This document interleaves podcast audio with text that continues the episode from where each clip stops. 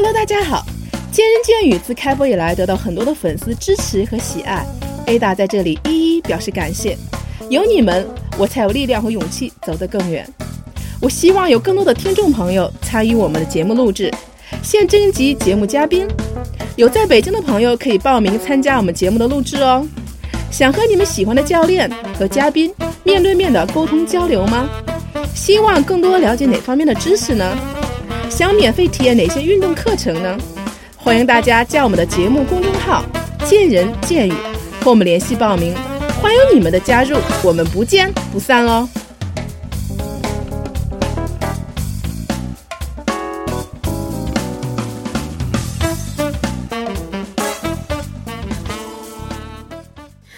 曾经和朋友们现场观看过莎拉波娃的一场网球比赛，让我印象还是蛮深刻的。虽然我自己很少打网球，但身边却有不少网球的铁杆粉丝。今天我邀请了两位嘉宾，和大家一起来聊聊网球这项运动。首先呢，还是先请我的嘉宾跟大家打个招呼吧。大家好，我是 Jason。欢迎 Jason 啊！Jason 是来自于这个明德医院，对，没错，啊我是北京明德医院的康复理疗主任，啊，然后也是中国呃今年的中国网球公开赛的呃医疗队之一，呃运动损伤顾问。嗯，非常欢迎 Jason 啊做客我们的节目。然后是我坐在旁边是一位 Vivian，是吧？对，啊英文叫叶薇薇，薇薇呃中文叫李云慧。李云慧啊，啊李总也是做客我们的这个第一次来做客我们节目啊。李总他是创建了中国第一个职业网球俱乐部，而且也是中国第一届至第三届全国业余网球大赛的承办者，中国首家网球专业的经营公司。也是自主研发“跟我学网球”的教学体系，也是中国第一位快意网球学员班的项目推进者。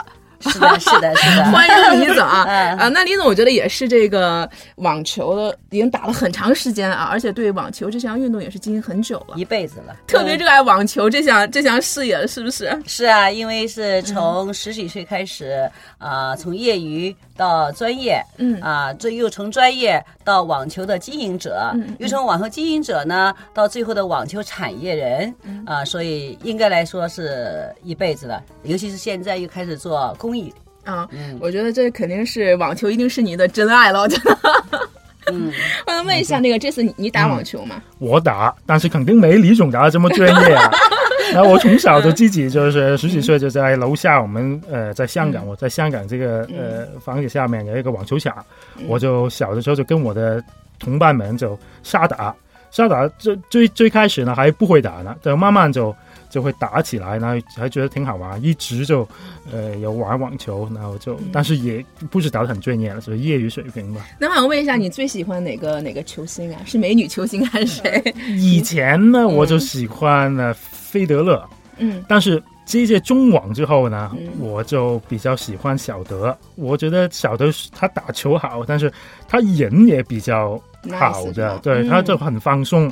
他是打球现在包括决赛跟纳达尔打决赛之前，他很放松，嗯在场就是进场进进去场地场场地里面之前，非常放松，跟大家讲讲笑。讲就是嗯就就就就讲笑话，跟跟女孩子跟男孩子一起讲，很很放松，人也非常好。每一次他打完比赛以后，嗯呃，回到这个健身房去做一些 warm down 之类的、嗯呃活动呢，他也是很开心的跟大家分享他这个比赛的这种乐趣。就我对他是有一个改观，认识了他以后，就是觉得，呃，他比较喜欢他的这个，personality，我觉得有点呃在对是啊是啊是啊，他打球也好，你你不是，我觉得因一般为你没有见到那个呃中网没有费德勒，啊，是费德勒，对嗯 我没机会就是跟费德勒就是交流，近距离接触是吧？对对哎，为什么你不喜欢美女呢？哎，我刚想问，我以为我刚想问，为什么你不喜欢美女？我刚本来想问你，你喜欢这个莎拉波娃呀，或者娜姐呀，对或者大 V 小 V 呀？你怎么没有一个喜欢那个美女的？其实因为我看网球就比较喜欢看男单多一点，关注男单多一点，啊，所以就呃很少时间就就是喜欢上这种 呃女选手吧。那薇薇，你喜欢哪个？比如说你这么多年，你比较喜欢谁的风格？像打？我喜欢那个呃费德勒，嗯我觉得费德勒是那种很优雅的网球。啊，啊，他真的是不光他在球场上那种一言一行啊，包括他打球的那个整个他的技术是非常全面的啊，他不光是有底线啊，最重要他的网前，你看像小德小德啊，那个我不是跟你竞争小德，小德我也很喜欢，但是我觉得相比两个人之上呢，啊，我可能会更喜欢费德勒一些，因为啊，费德勒有时候会有网前的很多的技术，但是就是小德相对来讲在底线会比较多一些。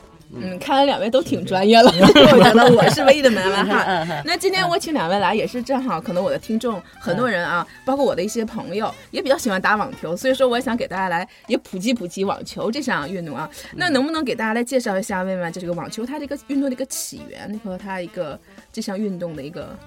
呃，网球的起源实际上追追追究它的历史来讲有很多，啊，那么实际上我想讲的是普及一点很基础的东西，啊，作为网球来讲，实际上我觉得让大家首先要了解那个四大网球公开赛，啊，就是比如像那个这个。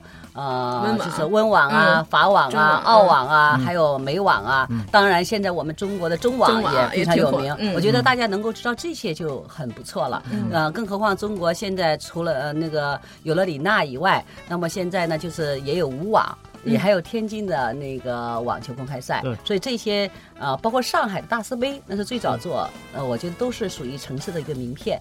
嗯，也是啊，我觉得娜姐好像让这个网球突然在中国这个。发扬光大起来啊，因为娜姐她的确是在这个，她也是退役了嘛。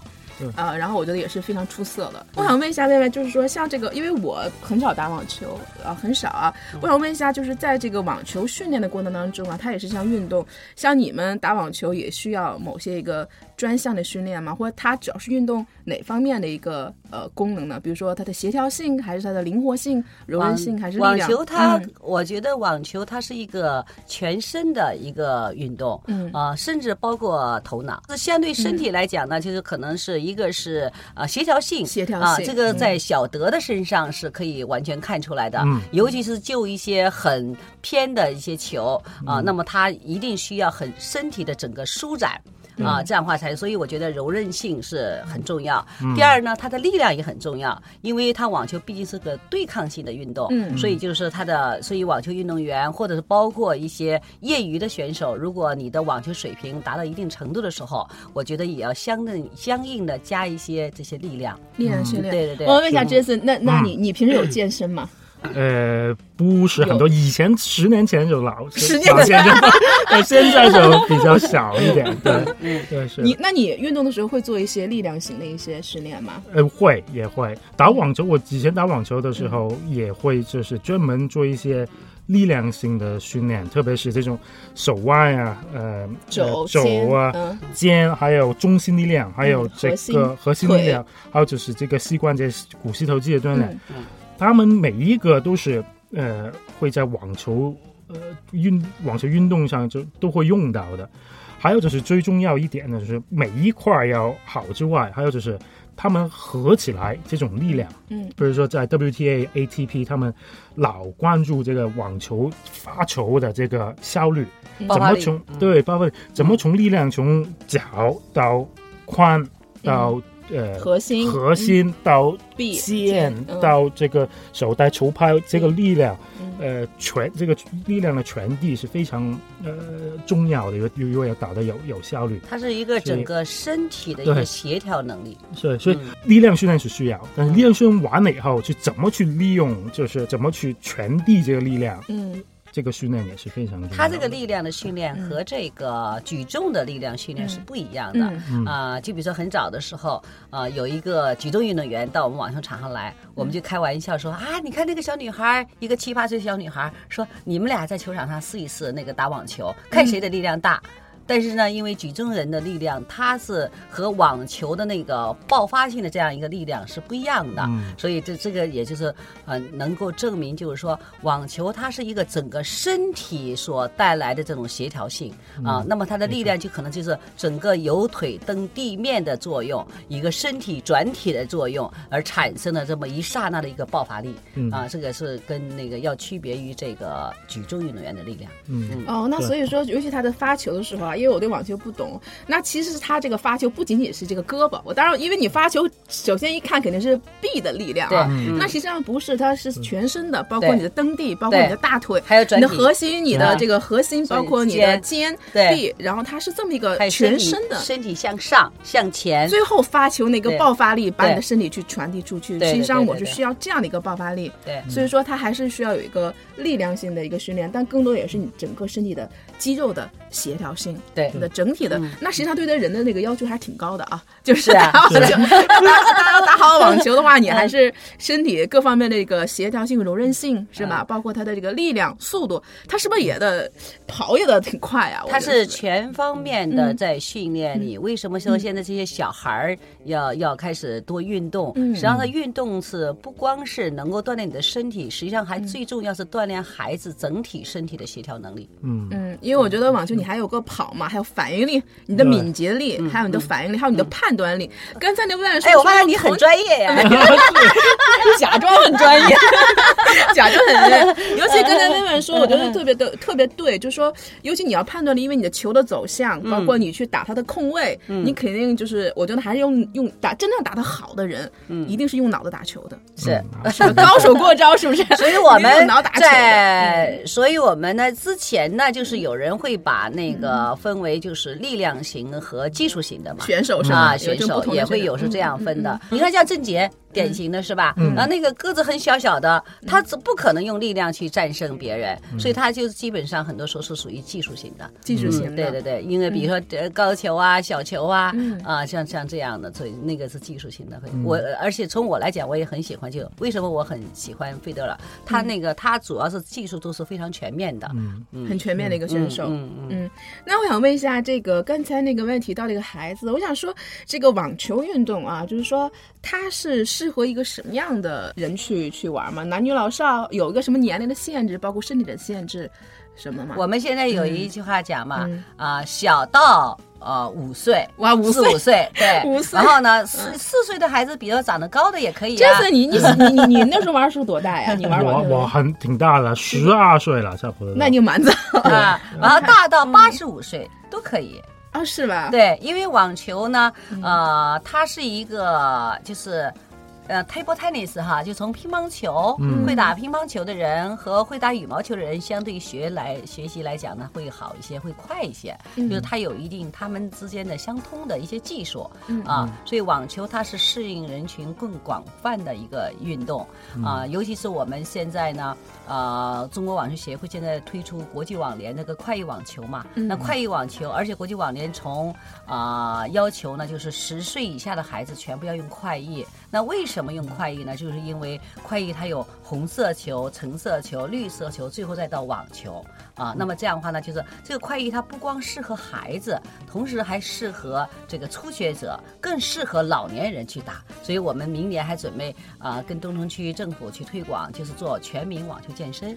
哎，那这个我想问一下，这个这个红色球、橙色球，这个球的颜色不同代表什么意思？是代表不同年龄层次和不同阶段的人的这个区分吗？这是什么意思？它是代表着一个，因为网球大家知道它是要有一个场地要求，嗯。啊，然后呢，首先呢，从红色球开始的时候，它就场地就很小，很小，就是那个网球场一片正规的网球场能做六片的红色的这个呃快意网球啊，那么就是到橙色球的时候，它就是两一片网球场能做两片的橙色网球，所以就是一个是场地的要求，它是从小啊到中再到大。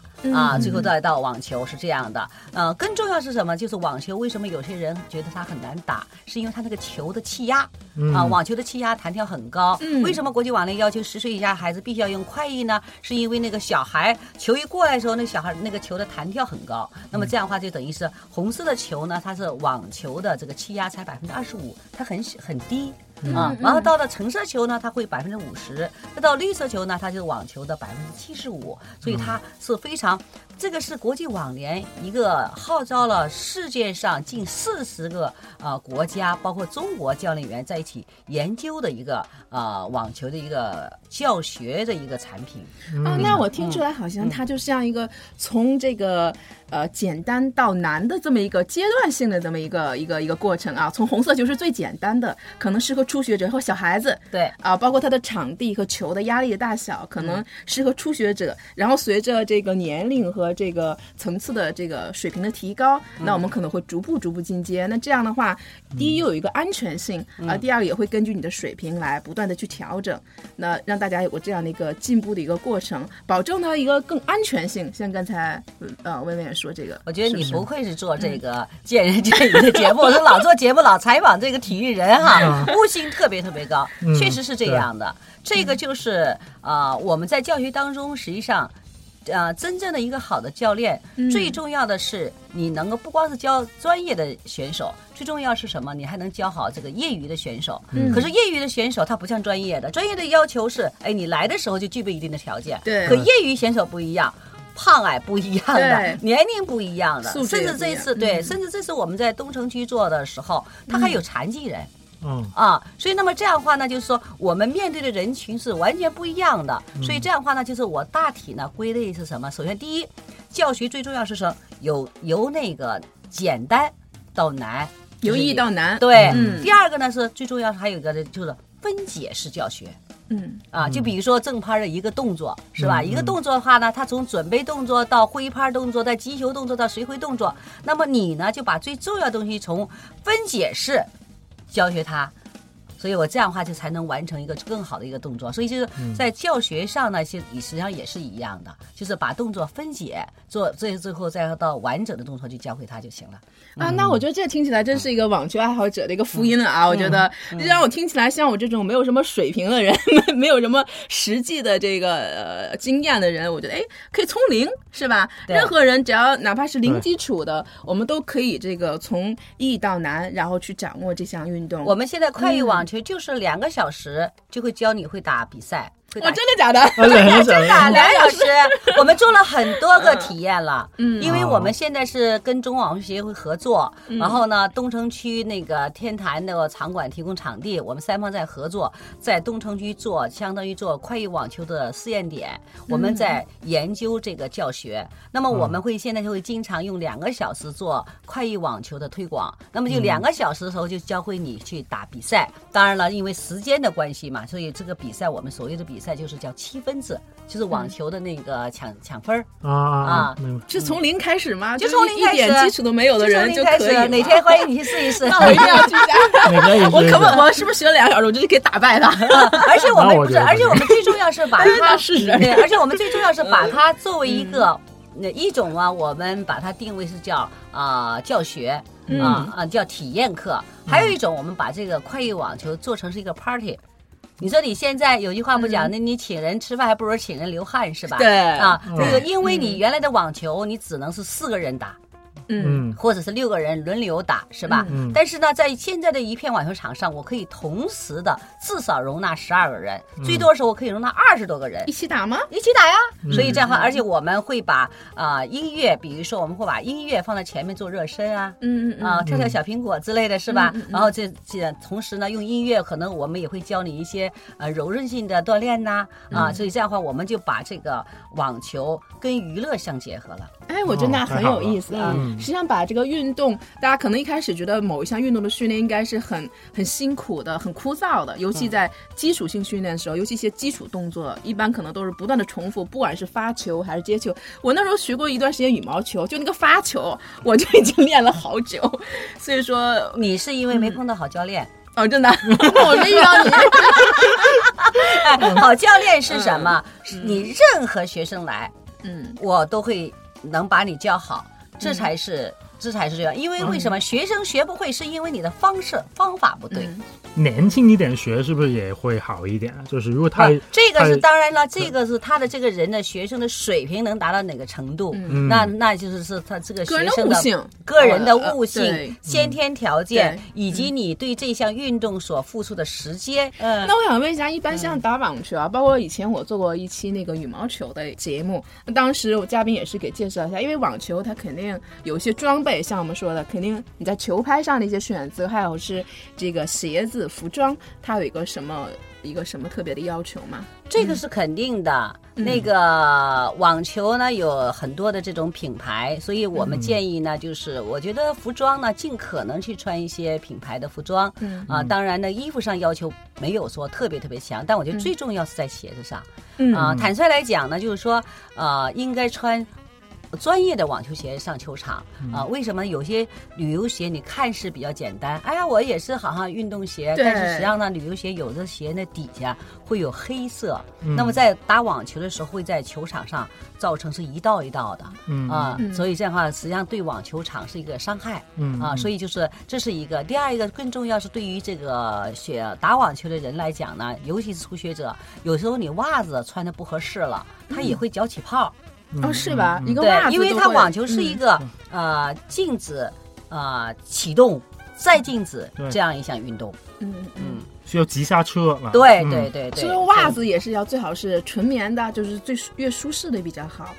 就是可能，我觉得尽量穿一些专业性的，就是它因为现在已经呃很发达了嘛，所以就是网球从 从头戴哈到那个鞋袜这些都有，所以我建议还是尽量穿专业性专业的，不管是这个鞋子还是袜子。对，而且呢，在这个这个服装呢，相比较这个球拍来讲，可能还是更简单一点，尤其是球拍。那建议大家呢是这个球拍是一定要呃选择。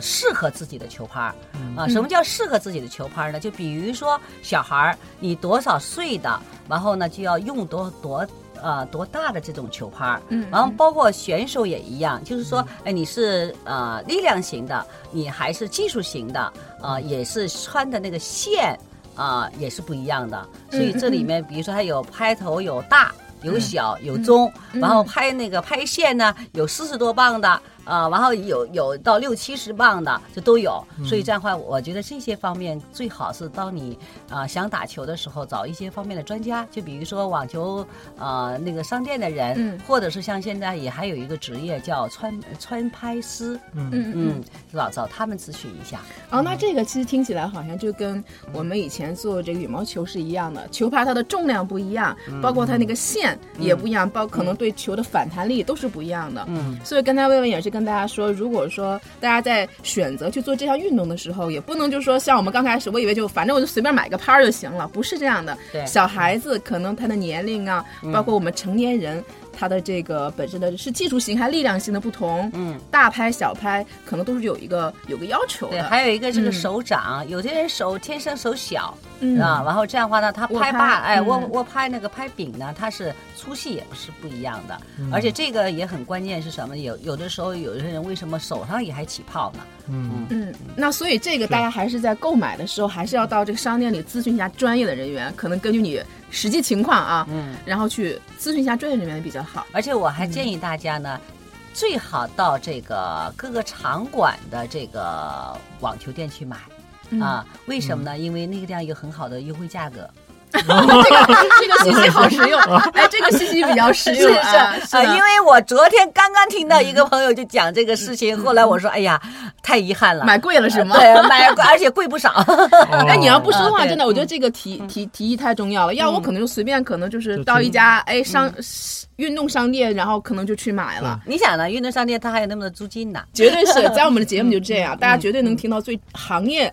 呃，人士给我们最真实、最真实的一个建议，最好的建议，的确是。如果刚才让薇薇不这么提醒我的话，我很可能就是说，随便到一家运动品商店去买了。那实际上，我们到场馆去买的话，第一个是有一些更好的建议，第二我们还能拿到一个很好的优惠，对对不对？所以说，这对我们的这个听众也是很好。而且在各个场馆上，它本身它是现在各个在场馆的一些商家很人性化的，它还有一些试打拍子，你可以试打。啊，还可以免费试试，对对对，手感。我我们经常还会跟 Prince，就我们网球会还会经常跟 Prince 去做这种试打会。嗯啊，是，我觉得最好还是以这种试打会，你先试试哪个最适合你的，因为不要去听别人说是什么样最好，是你最好自己去体验了以后，你再确定去买。所以最好去啊参加这种试打会。呃，也是希望大家能够在选择的时候能够呃多考虑一些啊，根据自己的实际情况来选择。那刚才也说过啊，我自己也感觉到，这个网球它是不是这个运动，如果是说呃没有掌握好的话，或初学者的话，是很容易受伤的，会有这种情况发生吗？是是是，啊，这也是为什么国际网联会研发这个快意网球的项目。嗯，因为在很多年前的时候，国际网联突然就在看台上突然就发现一种银发危机，就等于是年轻人接受网球的少。也就是说，新入门的这个这些人少了啊，那么就是说，也就是因为网球。呃，其中一个很重要一个原因，就是因为网球容易受伤。嗯嗯，那这个肯定那个呃，Jason 最有发言权了。对，我想问一下，你看像你在这个接触这个，因为你也是指定的这个康复师嘛。嗯。网球运动它最容易受伤的部位是是是哪里呢？很我觉得分两部分，一部分就是业余的球手，他们更容易就伤到这种呃网所谓的网球肘、网球肘、网球肘，还有就是这个腕腕关节，因为他们有有时候这个。打球的技术就是不是太过，不是太标准，然后发力不对呢，这两个位置就容易受伤了。嗯，专业的比较专业的，他们就更多的是肩关肩肩的受伤，还有腰，还有膝关节的受伤，也是看不同的类型的球员。他们比如说纳达尔，他是跑不快的，他跑不快，所以他他要靠跑步去打球，那他的膝关节就会很容易受伤。呃，发球比较猛的这种球员呢，老发球的，呃，肩关节就会比较容易受伤。呃，没有做好这种中热身、热身、中心、中心力量训练的这种球手呢，腰也会容易呃有问题。所以，不同的球、不同类型的球员有不太有不同的这种受伤的这种。类型，问问你受过伤吗？你打球？哎呀，我现在都有伤，就是有伤是吗？嗯，对，实际上就这个伤呢，我觉得是总结了有有几点，嗯啊，我觉得第一个呢，就是他的这个呃技术动作不对，这是肯定会造成受伤，嗯，所以现在有些人跟我讲啊，说他什么网球肘什么的，我说我都不用看。我就知道他的握拍方法不对。对哦，网球肘一般是握拍方法不正确导致的。这个这个是非常重要的一个原因。嗯啊，就比如说单手上旋，单手上旋的话呢，它是肯定是呃握的是正手正拍的方法去打反拍，所以他就因为他是一个呃协调性。为什么讲这网球的协调性很重要？它就等于是你的垂直于拍面的时候啊，那么你自然向前伸展。但是呢，因为他的握拍不对。所以它变得就是我们很通俗化讲叫较到劲，再发力，它就肯定会造成受伤。所以这个是我觉得握拍方法一个，还有一个呢就是协调性，就是那个所谓的协调性也讲的就柔韧性。嗯，你的柔韧性不够也容易拉呃那个受伤，因为它容易拉伤。就是网球有跨步嘛，就是容易拉伤。再一个力量不够也会造成受伤。嗯啊，因为网球它是一个呃竞技性的东西，所以这样的话呢，就有时候追求那种力量百分之百的发力。那就会他，那个他要再加上平时不注意这种力量的训练，那么就是他就会上。所以就比如说他们很多人都在学习这个啊纳达尔的这种上旋。对。那我就一直告诉业余选手，你们千万不要学习，那不是，那是他的专利。不是你要学习，他这个身体可能能做到这这一点，这对。普通人可能没有这个身体的这种这种条件去做。我们也跟这个美国的在中网的时候，跟美国这个 IMG 网球学校也聊了，嗯，然后他觉得目前就是他们比较烦恼的就是年轻球员会受伤，嗯，然后他就总结了一点，就是说他们研究了费德勒。他是一个很小受伤了，今年才有一点腰伤，很小受伤的选手。为什么他这么？为什么他可以避免受伤？就是他年轻的时候，包括他初期呃职职业生生涯的时候，他用了很多时间去学好他的这个击球的这种技术，包括怎么去用利用对正确动作，利用呃腿的力量传送给这个球拍。所以他不会某一个地方过分的这种发力，对，那这个对他来说是很重要。所以 IMG 学校也是，他们不要让学校很就是很使劲网的打，球应该是百分之七十左右的发力，而不是百分之百的发力。对他他他更多就是要选手，就是年轻的选手练好这个手感、手感还有技术，嗯然后就可以避免，就可以避免这种呃受伤的情况。哇，所以我刚才就讲，刚才我就像我这种门外汉，我就听明了。原来我就想，我说全力击球多爽呀！就像我那时候打羽毛球，我觉得大力扣杀是最爽的。所以说你会可能会用全力去去打，包括魏然说说技术型，那就是说实际上我是用百分之七十的力量，其实才去去打这个球是是最好的，嗯而不是全力去去去去扣杀。如果那样的话，我觉得我可能受伤，我觉得肯定是我的肩和和臂，就是我特别想，我特别喜欢去扣杀的那种。所以呢，在这里那种嗯所以我觉得在这里啊，我也想送给听众的一个干货哈。现在都讲是送干货，干货也不能白来一趟，是吧？我觉得必须的干货我觉得第一点呢是啊，一定是打球的时候要追求稳定性。稳定性是第一，就是你自己不失误是第一。嗯第二呢是把球打深是第二。啊，一定是因为你把球打得很深的时候，会给对方造成麻烦。嗯，球很深嘛，是吧？他那个不好发力，对，嗯有压力。完，第三呢，角度，把球尽量用角度调动对方跑。对啊，第四呢是旋转啊，尽量把球打成上旋的这种球，有旋转的球。第五，最后，当你有机会非常好的机会的时候，啊，才是发力，狠狠的抽他一板。就肯定一发力，只要一发力肯定是死球，对方肯定接不起来了，对对对，是这个意思吗？所以大家呢，因为很多业余人选手，我看的太多了，他们平时训练就是那种玩命发力。嗯，啊！但是你想想，你到比赛的时候一紧张，你哪能一 就就玩命发力？首先，第一，你就它本身是训练和比赛是相脱节的。所以这样的话呢，就是如果你平时训练的时候就抱着一种就是说是比赛的心理状态去，那么这样的话呢，那就训练自己，就是基本上用百分之我的建议是用百分之七十的力量去打球。嗯。嗯，那刚才 Jason 也说，就说那这样的话，就大家包括曼说，我们在平时训练的时候，其实。呃，要避免受伤，因为刚开始我们还是希望大家能够避免受伤嘛，总比说你受伤之后你再去调整再去要好一些。所以呢，实际上好像我听那个 Jason 的意思是，他的基础动作和基础这个东西你还是要把握好的，不是刚开始就来猛练，然后猛扣杀，嗯，是不是？所以说一些基础的动作和发力点、角度。就是说，你要做到位了以后，才会避免以后你在打球过程中会有一些伤害的出现。也就是基本功的掌握。对，所以业余选手实际上呢，网球说起来也是简单，它就是主要是有六个基本动作啊，一个是底线的正拍和反拍，嗯然后往前的正拍和反拍，再就是发球以及高压。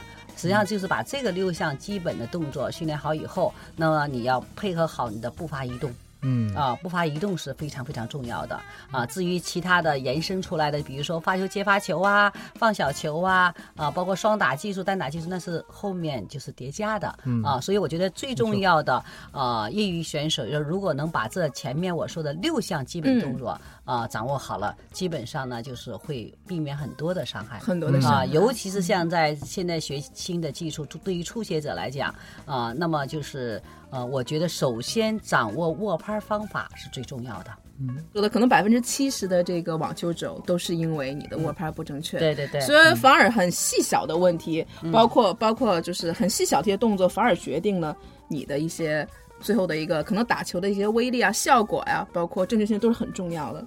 那我想问一下那个 Jason 这一块儿，那比如说我们在打球过程中，如果出现了一些伤害，像你刚才说的那些伤害，我们怎么怎么处理？一个是我想了解一下，比如说你当时。突然出现了可能肩呢或哪突然不舒服了，如果紧急处理是一个什么样的一个过程，或者如果实在发现动不了的话，我们应该或者以后的一个康复，它是、这个是你的一个强项，你跟我们大家来聊一聊好啊这。些这方面。这个首先就要停。如果你觉得受伤之后，嗯，如果是一种急性的肌肉拉伤，对那那就就那就需要呃基本的我们叫 price p r i c e。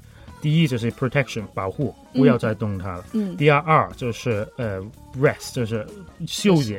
嗯第三就是 i 就是 ice 冰冰敷啊，嗯第四就是 c compression，、嗯就是要呃给给一点压力，就是加加了它给点压力。嗯第五就是 elevation，就是要提起来，就是把这个消呃肿啊要消肿。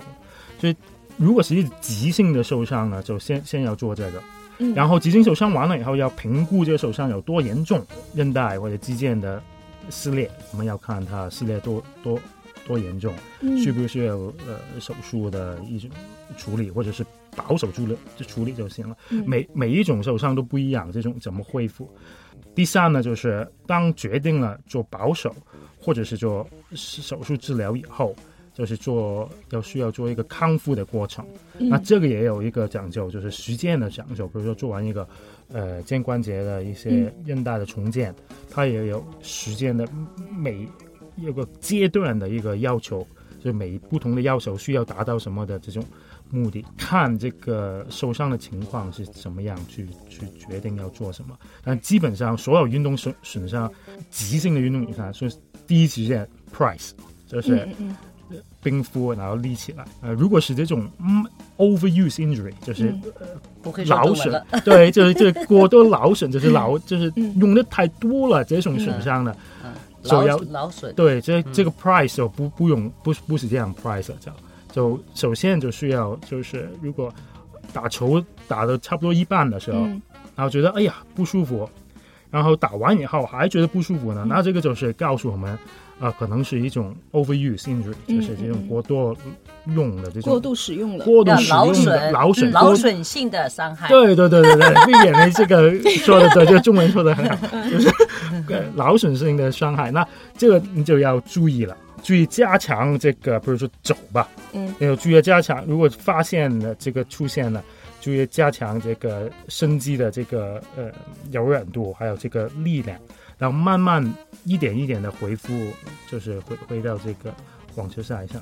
不能一一次节目就呃休息一会儿就马要上综合性的治疗了。对嗯，甚至要是也是运动康复哈。对对，所以我就想问一下，刚才那问问你，你平时你会打网球最多，你你哪儿会不舒服啊？你会肘或者是说肩会有那些不舒服吗？我还是很幸运的，嗯，还是很很 还是很智慧、很专业的人，基本因为我注意我刚才说了嘛，嗯我是技术型的。我们我们是用脑打球的，所所以呢，就是我基本上当职业运动员这么多年没有伤害。嗯啊，没有伤害。然后我只是说，因为现在岁数大了嘛，然后呢，那个现在体重也胖，实际上体重胖有时候也会造成伤害的啊，就是因为你跟体重会有关系吗？那当然，对跑啊什么，所以就是我最近一段就出现就是膝那个膝盖，嗯嗯，膝盖会有问题啊，因为网球运动员他的膝盖他不像跑步只是往前的对，他是呃旋转的，对因为他是左右旋转这样的，所以就是啊，而且他还一起一镜子这种跨步的那种哈，是会非常容易受膝盖会非常容易受伤，特别是重，如果是体重重的话，对对这个膝盖离对急刹车，这个膝盖就承受很大的压力。你你不是运动员也会是这样的，对膝盖也会是有这样，胖和瘦是不一样，所以首先得减肥。肌肉训练和力量训练还是还是有必要的，就包括你的，因为股四一般它的呃肌肉力量比较好的话，它会对膝盖也是一种保护。对对啊，对对，所以说我们好像也是在呃力量训练的时候也会强调这一点，尤其膝呃膝盖这一块儿。那实际上刚才那个之前也说了，就是说如果是说像呃过度劳损。是吧？像这种的话，就是说我们平时是不是也也要做一些呃一些呃针对性的一些某个方向的训练啊或舒缓，去缓解你是有专门康复的这么一个。有一一个要要看是哪里的劳损了。那比如说肘，我觉得肘是最多的。对肘的话，如果嗯打球打完球觉得肘不舒服的话，嗯首先我觉得就是要减少这个打球的这个频率，这个 intensity 需要减了。嗯，这个是必须要呃处理的。然后减完以后，觉得症状好一点的时候，就需要去呃锻炼他的这个肌力，还有就是这个长久这个肌肉的这种运动的这增加种长久肌肉的长久这种力量。耐力嘛，耐力，对对对。对，耐力肌耐力，对对。你的中文真的要好好练练。下次上我的节目，你要好好练你的中文。已经很不错了。对，这这你肌是肌耐力肌耐力这个也需要嗯。需要慢慢的呃嗯。恢复。把运动员回到比赛场上是需需要一个 progressive 的一个一个回去的，嗯就是说哦，可能之前他呃要打两个小时网球，嗯嗯。现在呢一开始回去呢，当做完康复训练以后呢，嗯。不是马上就回去打，就是嗯，打比赛，嗯嗯一步一步来，可能先打三十分钟，然后就有个过程阶段的，对，然后慢慢过程，嗯，把 intensity 把这个时间长度跟这个时间慢慢慢慢的加上去，才会比较。所以实际上呢，那个网球爱好者打完球以后，要有一个就是伸拉的一个环节，也也要拉伸，对对对啊，对，我们跟跟我们健身运动是一样的，对对对对对，是的，嗯，呃，对。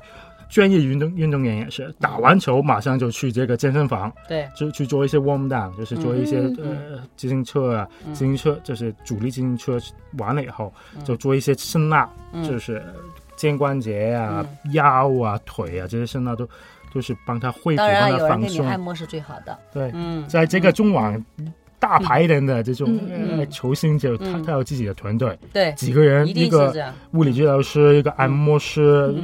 运动完以后，就有人帮他放松、按摩这些，就像一个人的身体，就像一个机器一样嘛，车一样，你得经常有人修，是吧？嗯，而且的确，保养。这个拉伸和按摩，它是也会让身体能够迅速的恢复你这个体力，让你的身体能够迅速恢复一个好的一个状态，可能你下一次备赛或比赛是有一个这样的一个一个好的预备。没错，还有有些人以前只提过，就是要求中网就提供这种冰。冰浴，冰浴，什么叫冰浴啊？冰浴就是他打完球觉得，对，就像这个我们那个桑拿浴似的，我们是热的，中国人讲究是，但是老外的冰，对，冰水就打完球以后就进去冰里，就到到到这了，嗯，到心口，这这个我到两分钟，然后就出来，对，有些还有就是冰跟热两边这么就就是倒来倒去这样恢复。它的原理是什么呢？它的原理就是说，哦，打完球了，有很多这些微小的创伤，就是在关节肌肉，然后进去冰呢，它就可以呃减少这种呃炎症的发生。还有就是为什么我们叫 contrast bath，就是一边冰一边热，一边冰，它就它的理由呢，就是说一边冰完以后，血管收缩，然后去热，然后血管就扩张，扩扩张，然后就。这样的这个效果呢，就能让血液更好的进去这些刚运动完的这些呃肌肉啊关节里，就更更好的让它恢复，都有这种。这个我有一个我有一个问题啊，因为我觉得就是说，尤其刚运动完，我觉得我有个疑义，在这想请教一下，因为作为我们来讲，就是刚运动完身体会出汗的，对，这正常来讲，我们是不建议，就是说。出汗后马上连冲热水澡都都不建议，一定要 cool down 一下，我才可以去冲热水澡。这个打完球浑身是汗，它突然到这个很冰冷的这个里面，对身体是一个伤害的。我觉得会造成一种半身不遂，甚至所以这种方法是真的是科学吗？我我对这个有一个一个一个问题。其实他们做了很多研究，对这个对这个顶尖的这种运动员，这不只是。网球员，嗯，很多足球职业的英英国英超的足球员，嗯，也会用这个方法冰浴，嗯，他们做了一些相关的研究哈，就是说，嗯，确实他的呃做完这个冰浴是有帮助这个运动员恢复他的状态的，哦，还是还是可以这个，但是我是这样想的，嗯。咱们就是普通人啊，就甭试这种，就是对对对，因为因为他也有这个时间要求的，嗯，这你做完多长时间运动，然后进去这个冰浴多长时间，是有这种要求的，所以我建议我们普通人打网球就或者打业余的运动人就不用呃这么极端去试这些方法去恢复。对，我觉得还是这个操作有风险，然后这个还是要谨慎一下。这个是太专业了，但是我觉得就是，如果是说在业余球场上，万一你拿扭伤了什么的，这个还是可以用冰块儿啊，冰毛巾对去去冰它一下，对，这个还是很好的。对，其实这个就是刚才我们说这个 price，就是 protection rest ice elevate elevation，嗯嗯，是这个一个步骤啊，可以冰敷，就对于这个出现的问题。我想问一下，这个关于这个呃饮食方面，像咱们打打网球运动，它在赛季它的这个饮食跟平时会有一些差别吗？有什么特别的需要注意的吗？它的这方面，呃，我我也跟这个在这个中网啊，在跟小薇的营养师聊一聊，对，然后呃，对这个重要。你知道小薇最喜欢吃什么吗？石锅拌饭，石锅拌饭。小薇的营养师告诉我了，他他的口味好喜欢石锅石锅拌饭，然后他就告诉我，哎，导。非常重要，打完网球就是运动员的恢复，就要打完网球半个小时，嗯，就要吃点蛋白蛋蛋蛋白质。蛋白质，嗯。还有就是碳水化合物，嗯。当然需要补充水分跟这个嗯。这电解质嗯，这是需要。但是他就说在半个小时内就必须要吃点这个呃呃碳水化合物跟跟这个蛋白质了。嗯。然后他就跟我说，哎，小薇也不爱吃，就是不爱呃打完球吃一个呃这种意大利面啊跟肉酱一起吃，嗯嗯嗯嗯然后怎么办呢？他就给他喝一杯这种巧克力奶，巧克力奶吃，然后半个小做完运动半个小时内喝了一杯，这个就会增加他的这个恢复他的体体力比较比较好一点。那还是就是说跟我们健身是一样，就是我们说在运动后的半个小时之内啊，啊对哎，对身体一个蛋白质和碳水的补充实际上是最好的。对。啊，是这样的吗？所所以我说这个营养这块儿也是也是其实运动员很很关键的一个一个一个环节啊，有自己专门的营养师 是吗？对对是，嗯那最后我想问一下，就是说我们现在我的一个好朋友啊，很喜欢打网球，然后他也比较关心，想问一下，就是网球运动现在中国的现状和未来的前景，包括我们怎么去发展和推广，这是不是薇薇现在正在做的一个做的事情？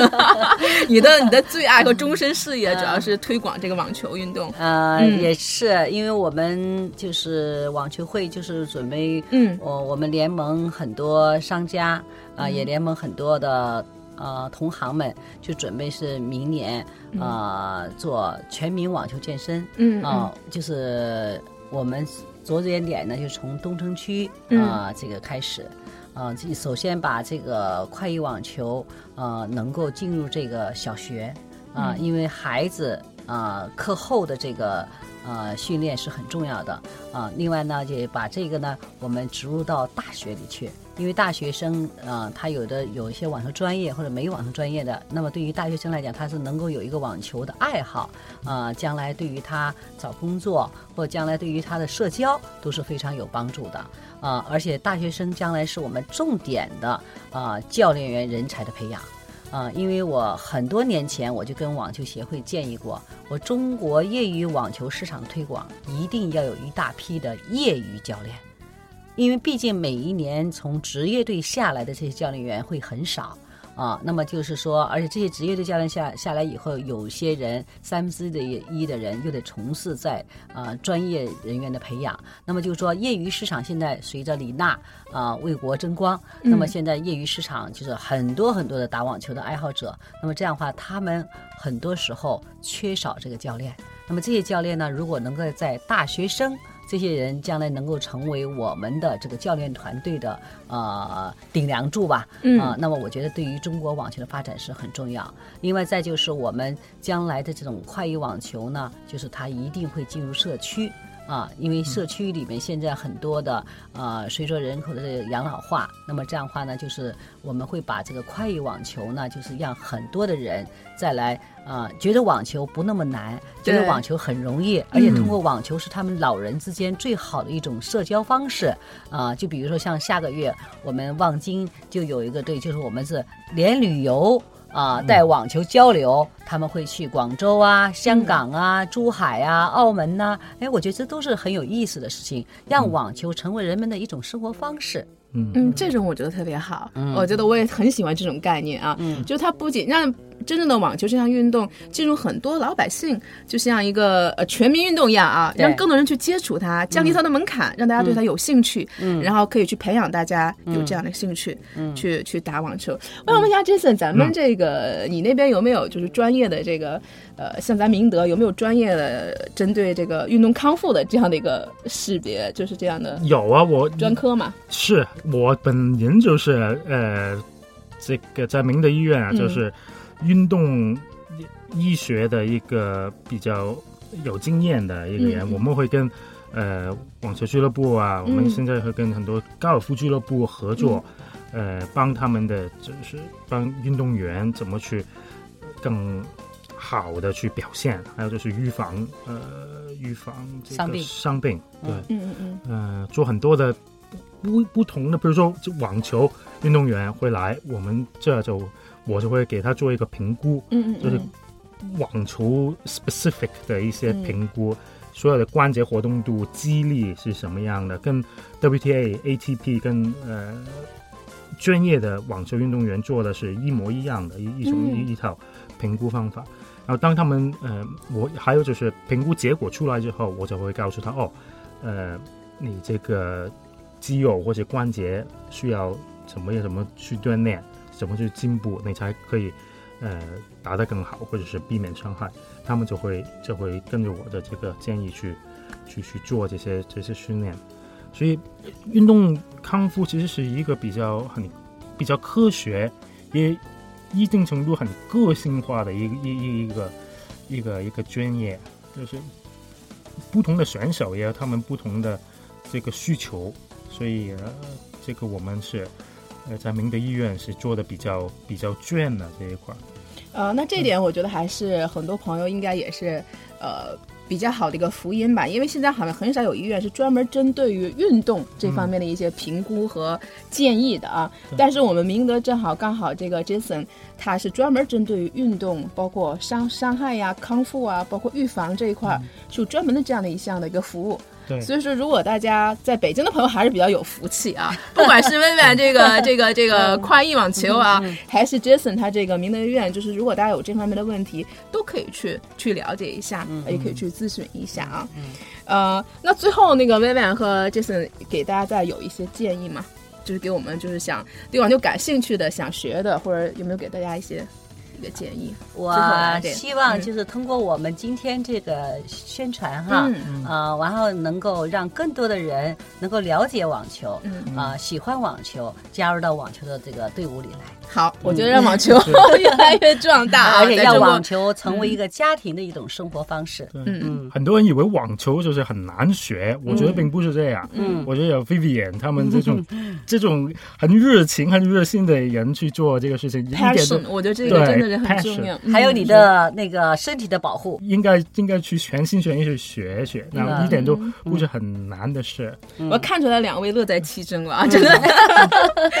今天非常感谢啊。啊啊，薇薇和杰森做客我们的节目，也希望啊他们经常能够来来到我们节目当中来，跟大家更多去聊一聊啊这方面的运动。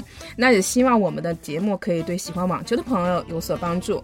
呃，那在节目的最后，我要感谢来自辽宁大连的听众段小雨，他留言说他是节目的听众，很喜欢这个节目，也觉得我的生活方式很阳光。还有来自辽宁沈阳的听众艾比爷们给我的建议，不要总抢话，而且仔细分析我的每期节目，真的很有欣慰，很感。感动，在这里我要感谢所有喜欢这个节目、支持我的听众朋友们，谢谢你们一直以来的关注和支持，你们的鼓励将是我最大的动力。也欢迎大家继续给我留言呢，我会努力做出更好的节目给大家。那这期节目呢到此结束，我们下期再见。最后特别恳请各位喜爱我们的战友们，在你们正在收听的博客里面，帮我们点一下订阅或者点赞哦，这对我们有极大的鼓励和支持，也对我们很重要哦。另外，想跟我们一起吐槽、一起笑的朋友们，请添加我们栏目的微信公众号或者是 QQ 群，请搜索“见人见语”。健是健康的健，人是人民的人，见语的见呢是贝齿健，我相信你们懂的哦。语是语言的语。我们的几个主播还有每期的嘉宾在这里随时等候你的到来哦。同时，我要特别感谢我的好朋友大董，提供了我们这个录音棚的使用，这里的设备和音质都是一流哦。有需要的朋友们可以直接打电话联系他，他的电话是幺三五二零三四九九幺幺，幺三五二零三四九九幺幺，融合音频音乐制作室。再次感谢大家的收听，我们下期不见不散哦。